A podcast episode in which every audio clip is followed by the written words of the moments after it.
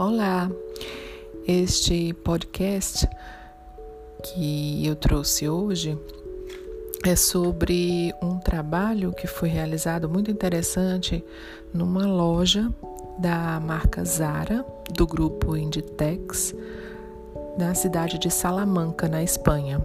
Então, é uma, uma loja que foi projetada é, toda em um edifício um edifício antigo, parte de um mosteiro, de um mosteiro da, do século XVIII.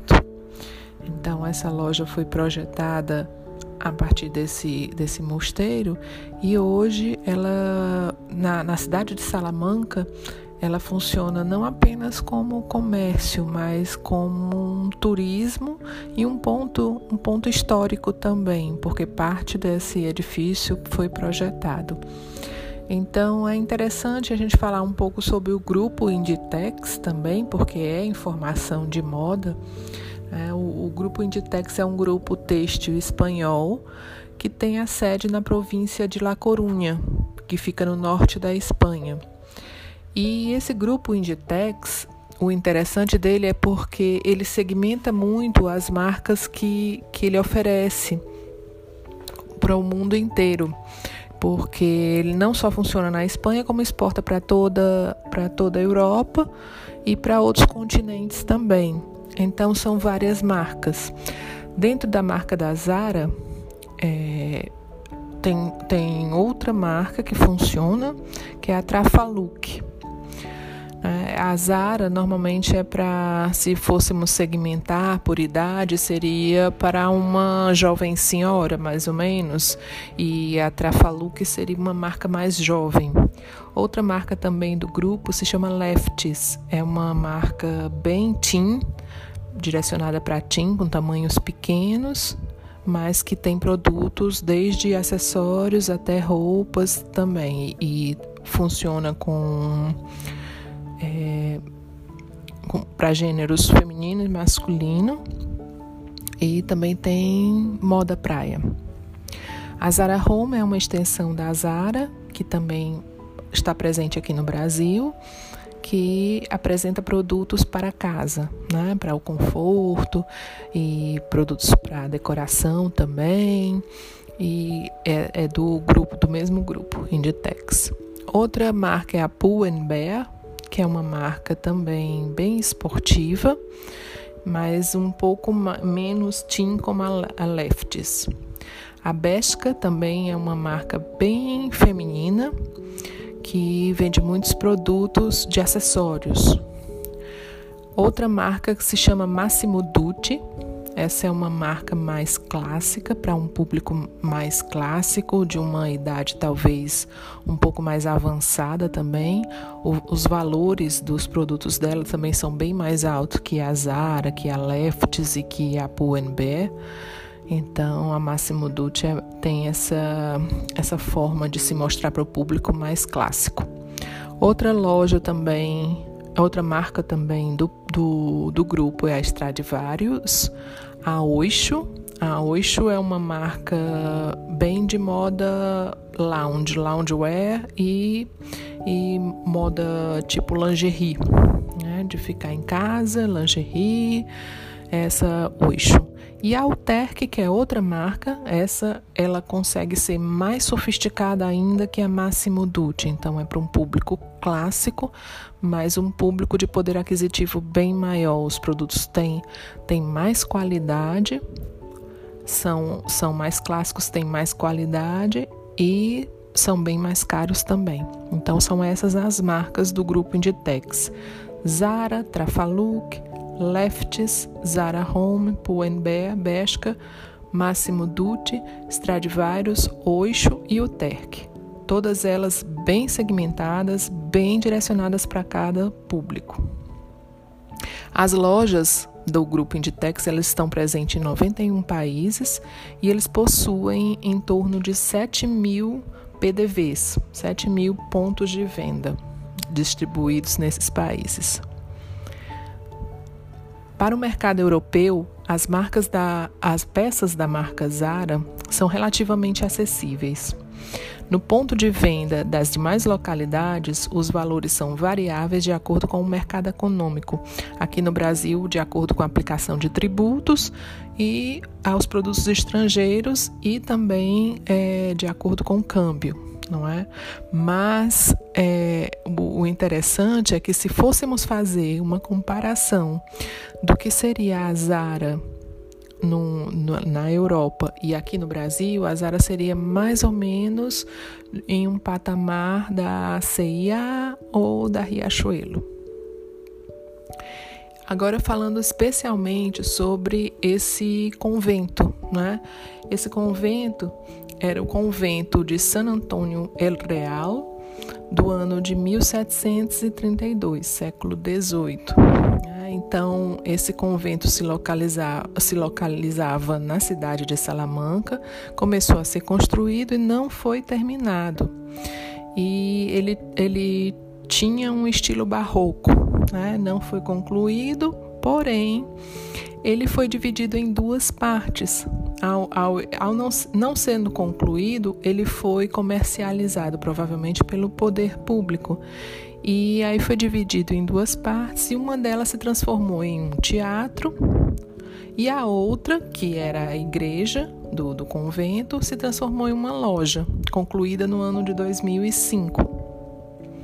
O projeto dessa loja ele foi realizado em oito anos, com diferentes etapas a etapa do projeto em si, ou seja, o estudo do espaço, adequação do espaço, todo, tudo o que, o que cabia ser feito ou não, as permissões para construção, reformas, estudos e restauração do edifício antigo. E o tempo dedicado a esse trabalho, ele se deve ao cuidado com o patrimônio, com a preservação histórica mesmo desse patrimônio. Apesar de ser uma loja comercial, ou seja, embora seja uma loja destinada ao comércio, ela, ela nem por isso seria algo menos cuidadoso com o patrimônio histórico. Né? E o interesse aí era em manter as partes preservadas do edifício original, o que era uma, uma jogada muito interessante para a marca, porque as pessoas que vão ali, a grande maioria vai ver o, o edifício antigo e depois torna-se também o, o, cliente. Então, não necessariamente esse, esse processo se dava só, só por comércio, mas também por, por, por toda uma visita a um espaço histórico. Então, o resultado foi um edifício bem construído, é, com as áreas antigas preservadas, restaurado onde deveria ser restaurado e exposto ao seu devido valor. E além de preservar esse valor histórico, a marca atrai turistas que visitam a cidade de Salamanca pois seu edifício se tornou um ponto turístico bem no centro de Salamanca, no centro histórico, para além de um espaço comercial. E é interessante porque se nós tomarmos uma planta, uma planta de uma de uma igreja barroca, uma igreja antiga, nós podemos ver na planta mais ou menos o desenho do que, que ficou da, dessa planta na loja da, da Zara. Né? Então temos as capelas laterais, a grande, a grande capela ao final, uma ala bem central onde foi colocado um, uma, uma estrutura de aço para sustentar o principal da, da loja e que foi transformado em três andares também. E, e aí podemos ver todo o que foi adaptado e o que foi o que ficou dessa planta original. Os detalhes da fachada foram feitos com elementos bem, bem típicos da arquitetura espanhola, porque aí esse modificou exatamente por conta das vitrines e das, e das janelas que foram colocadas. Então, essa não é uma fachada de uma igreja, é uma fachada de uma loja mesmo. As vitrinas foram bem marcadas nessa, nessa fachada de entrada e essa fachada ela não, não destoou com o edifício antigo em si, até porque ela tem um, um revestimento com a pedra uma pedra típica de Salamanca, uma pedra meio amarelada e que, quando recebe a luz do sol ao longo do dia, ela vai se modificando do, do, do, do nascer do sol até o pôr do sol. Então, foi, foram preservados elementos realmente da arquitetura espanhola, tanto no, no, no revestimento quanto na forma.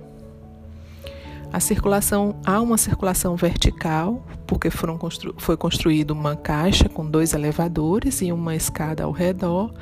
E o interessante desse, desse vamos dizer assim, desse tubo de elevador e de escada, é que alguns restos de, de, de pedaços do edifício antigo foram colocados com, como exposição nessa escada. Então, é como se fosse uma mistura de, de comércio e museu também.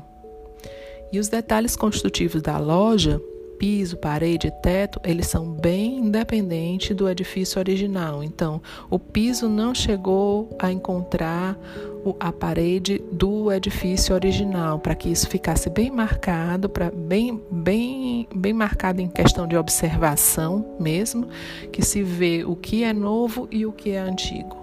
E isso é um tipo de respeito também. O mobiliário da loja também é todo independente da estrutura original, ou seja, não se, se fixa nada nas paredes. Os, os, os, os expositores, eles são, eles são uma estrutura à parte, eles se sustentam por si só. Não, não estão fixados nas paredes, nem no teto, nem no, nem no piso. E aí essa estrutura central metálica, ela, ela tem, tem três pisos, fora o piso térreo. Então é uma estrutura bem alta, que aproveitou essa altura da igreja, da nave central da igreja, e aproveitam também os pisos para setorização dessa marca.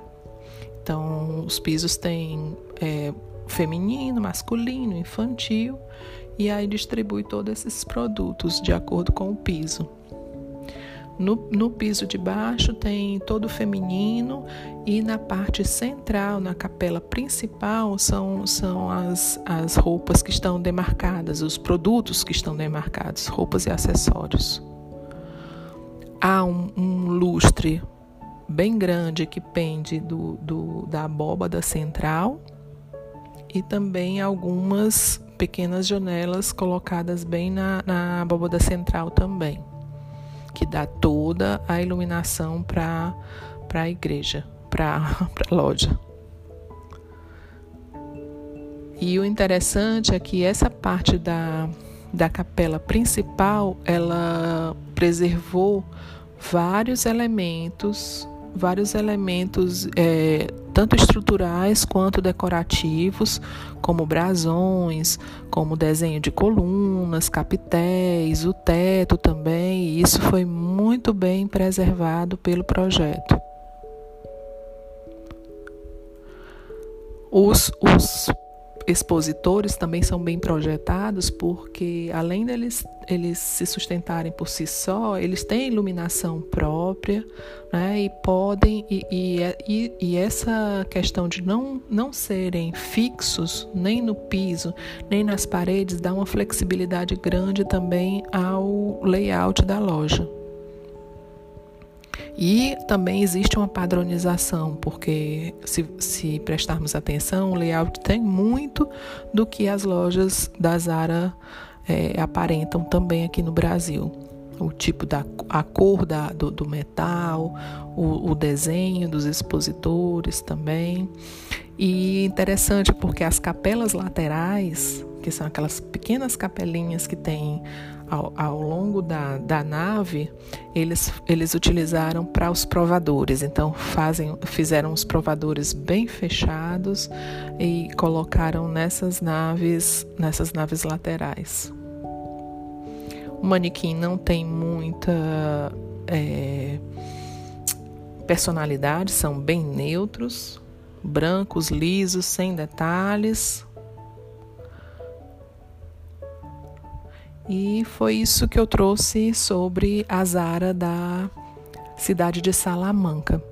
Espero que vocês um dia é, cheguem até lá para conhecer essa joia que, po que podemos até chamar um templo de consumo. Obrigada.